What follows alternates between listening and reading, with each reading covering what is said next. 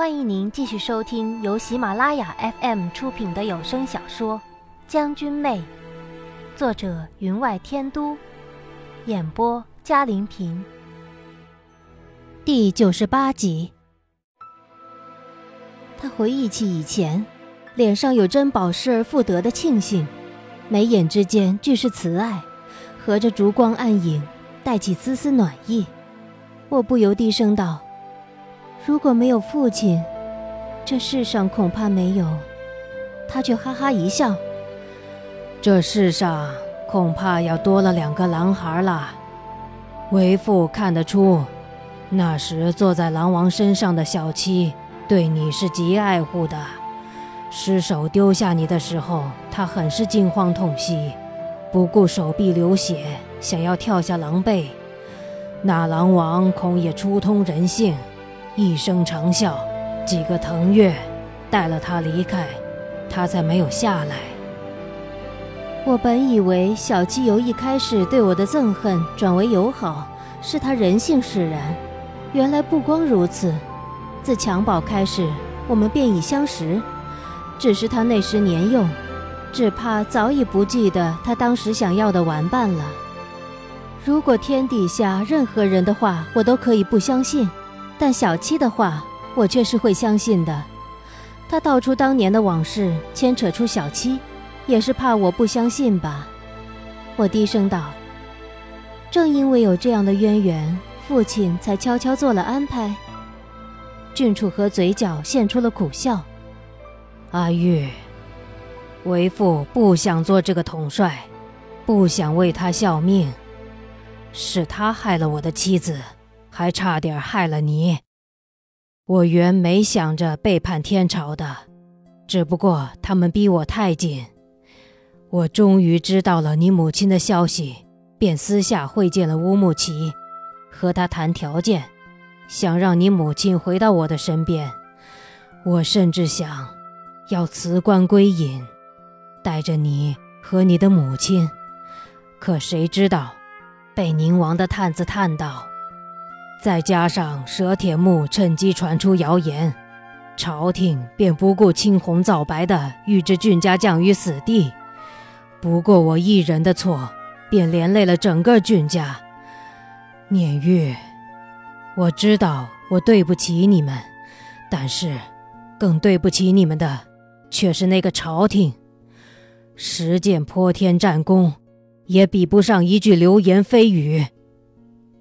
我神色有些黯然，站起身来，走到长公主身边，轻轻地扶着她的肩膀，弯下腰去，将头靠在她的脖颈之间，左手将她垂落胸前的青丝拂向背后，低声道：“以后，我们就不分开了，好不好？”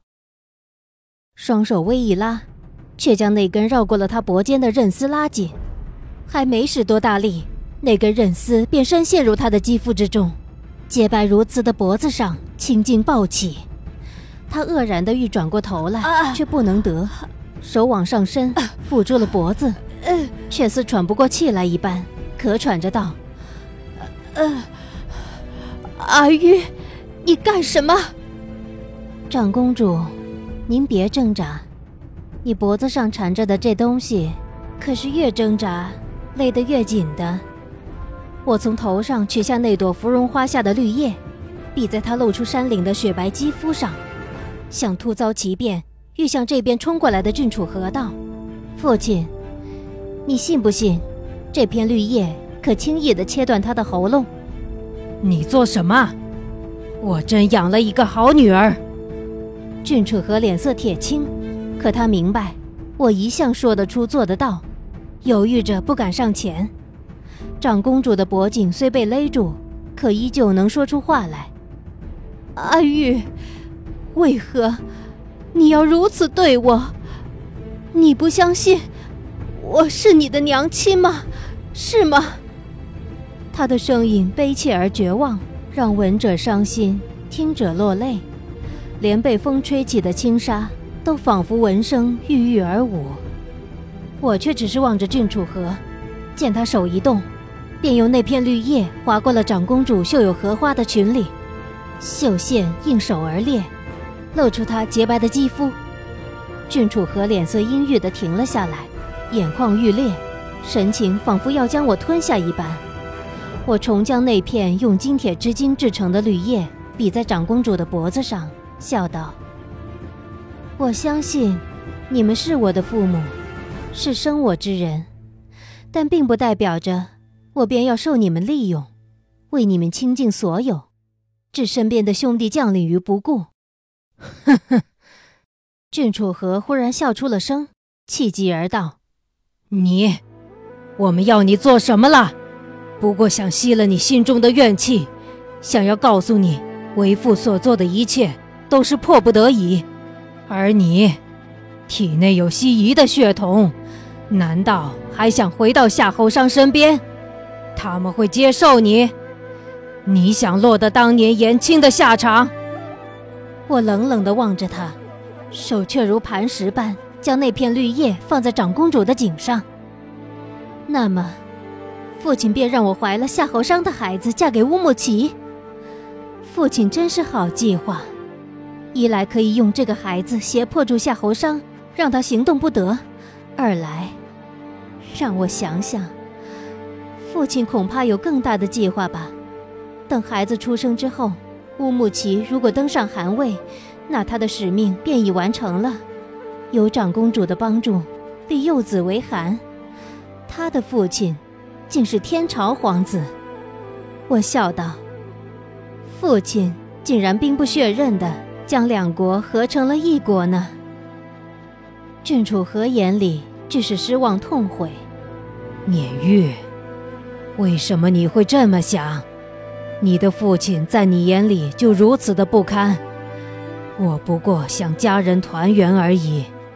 你认为西夷国事如此简单？能由为父一手操控？我笑道：“ 凭你一人当然不行，但有长公主的帮助，倒也并非不行。”我垂头望着长公主，那根刃丝已深入他的脖颈，边缘处有红印出现。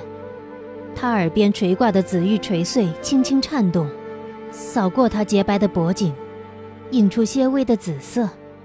他咳着道：“阿玉，你怨我，我心里早有了准备。你现在身陷囹圄，我又是这样的身份，你常年被你父亲训练沙场杀敌，又经此大变，难怪你不愿意相信我。但我所说的全是真的，我真的，真的。”这么多年，无时无刻不记挂着你。在我回国之后，我派探子去探过你的父亲，谁知道他一下子娶了三名夫人，再加上你的失踪，让我心灰意冷，才一直没有去找你。你是不是怪我？是不是怪我犹豫不决？我轻声一叹，手里却没有放松。长公主怎会是一个犹豫不决的人呢？在我出来跪地之时，长公主就与乌木齐联手，不动声色之间将王后置于死地。这样的人怎会犹豫不决？郡主和额头上的青筋爆了出来。就因为这个，你就不相信我们所说？他之所以如此，还不是因为乌木齐？为父为了你，不得不和他联手，可他提出诸多要求，其中之一，便是帮他除掉在西夷做大的姬氏。你母亲早已不管政事，却为你不得已而为之，这都成了你怀疑的证据，是吗？看来正如父亲所述，你们所做一切，所计划一切。皆为了与我团圆。那为何你要让夏侯商中那相思入骨之毒？为何要让我亲自让他染上此毒？郡主和眼神有些悲哀。碾玉啊，你终究还是喜欢他了，是吗？其实，这才是你不愿意相信我的最大理由，是吗？他父亲当年做出这样的事，我如此待他，你认为过分了吗？我道：“不过分，只不过你不应该利用我。”长公主向我道：“念月，你别怪他，他事后也后悔了。上一辈的恩怨。”说什么都不应该连累到下一代的。我点头笑了笑，道：“不错。那么父亲是不是将解药给我，来弥补您的过失呢？”您正在收听的是由喜马拉雅 FM 出品的《将军妹》。至此，郡楚河终于明白了我之所求，反而笑了。俊撵玉啊，俊撵玉，你不愧为我的女儿。无论处于何种境地，总不忘自己的最终需求。他果真从怀里掏出一个翠绿色的瓷瓶，抚着那瓷瓶道：“其实，解药早已准备好了，只等一切尘埃落定，为父自然不会失信于人。”他将那解药放在桌子上，滚过来给我，我接住了，放入了怀里。无论是真是假，有，总比没有好。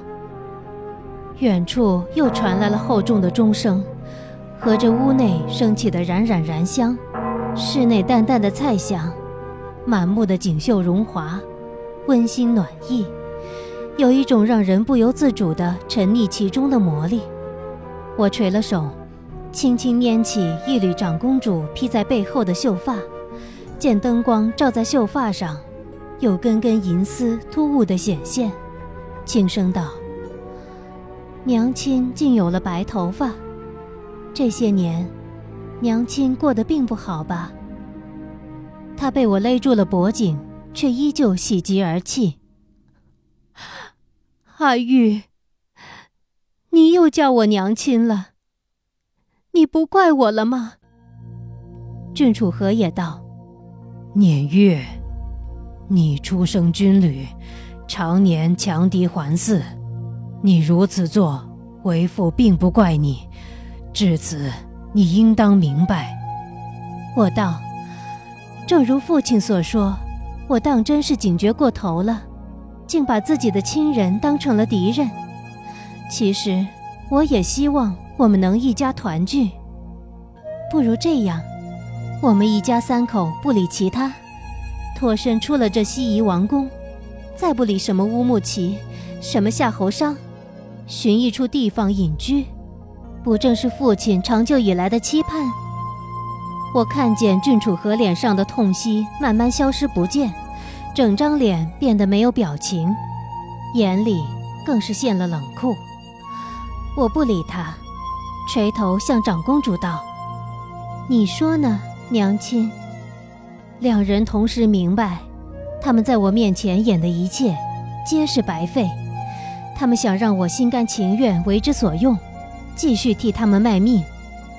他逼我嫁给乌木齐为妻，实则是想控制乌木齐吧？如果我与他们站在同一阵线，岂不是事半功倍？如果他们流露出来的……是对我真正的真情，我何尝不甘之如饴？就如夏侯商对我一般。只可惜，他们不是。俊念玉，为父真是白救了你，白养了你，多年的心血，养了一匹狼。郡主和终于撕下了所有的面具，声音从牙缝中逼了出来。年月，你为何还不明白？我们能走去哪里？长公主声音依旧柔润如初，却带了些疲惫。他尚在做最后的努力。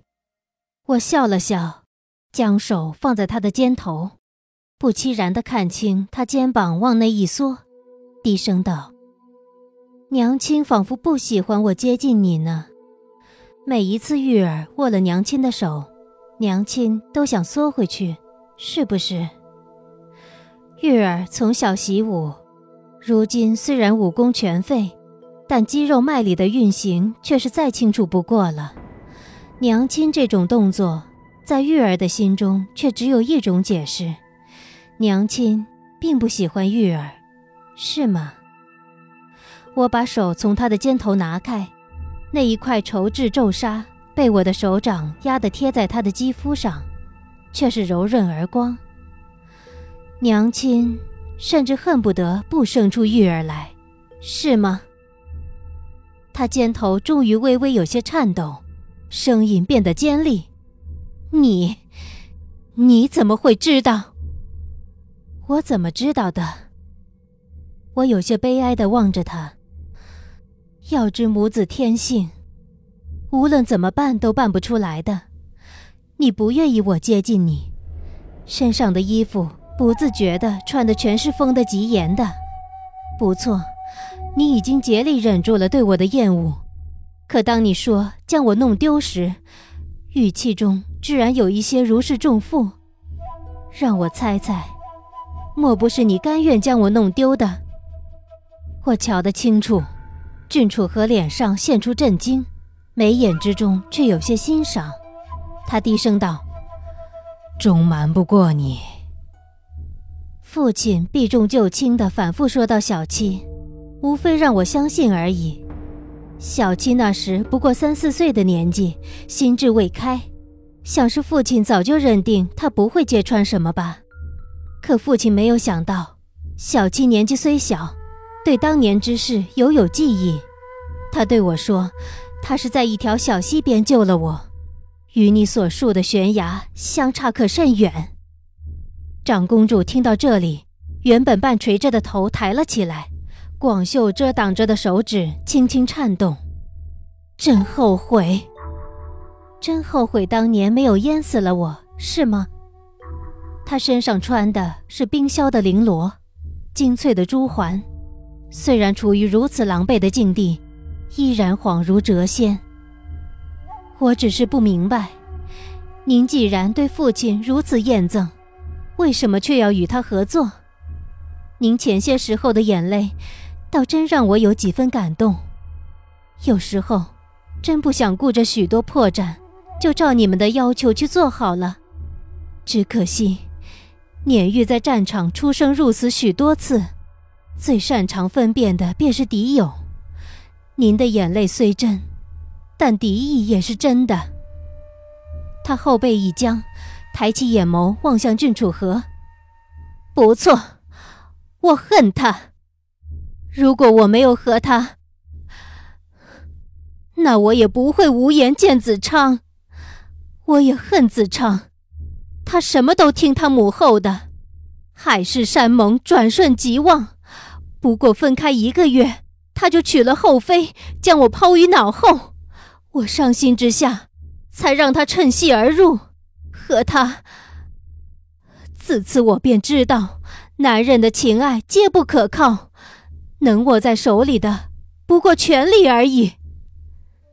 真相原来是这样，我果然是他不愿意生下的孩子，我不是他和他所爱之人生的，不过是负气之后的产物，他自然不愿意见到我。我的手指虽然勾住了那刃丝的两端。指端轻触着他微凉的肌肤，却感觉到凄凉如冰。我甚至想，我为什么要揭穿这一切？如果依他们所求，我会有慈和的娘亲，恩爱的父母，这一切，不正是我孜孜以求的吗？有的时候，能让人骗着，其实也是一种幸福。心神恍惚之间，我的手腕忽然被人咬住。反转了过来，手腕被捏得生疼。等醒悟过来时，手里的韧丝绿叶已被郡主和夺下，而被置于我手下的长公主已站了起来，抚摸着自己的脖颈。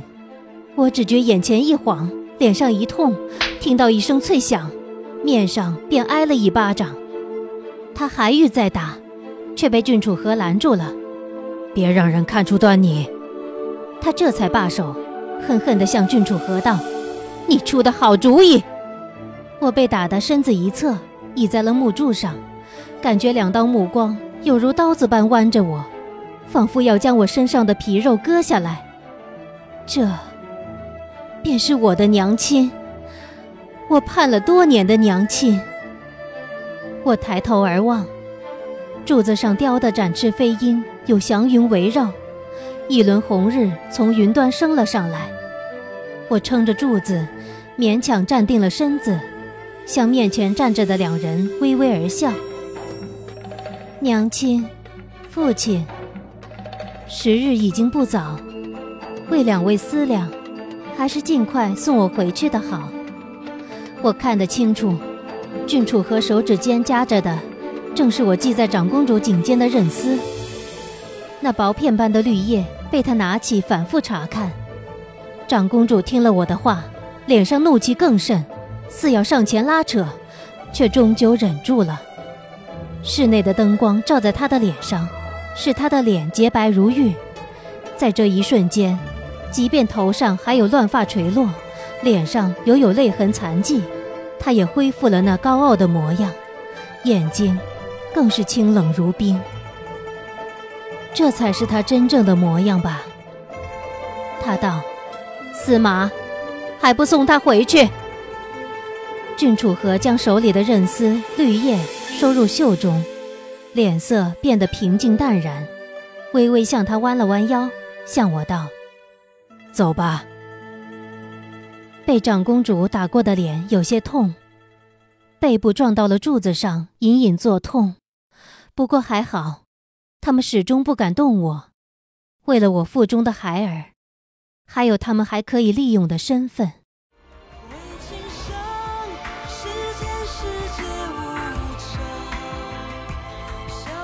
听众朋友，本集的将军妹就播讲到这里，感谢您的收听，更多精彩有声书尽在喜马拉雅。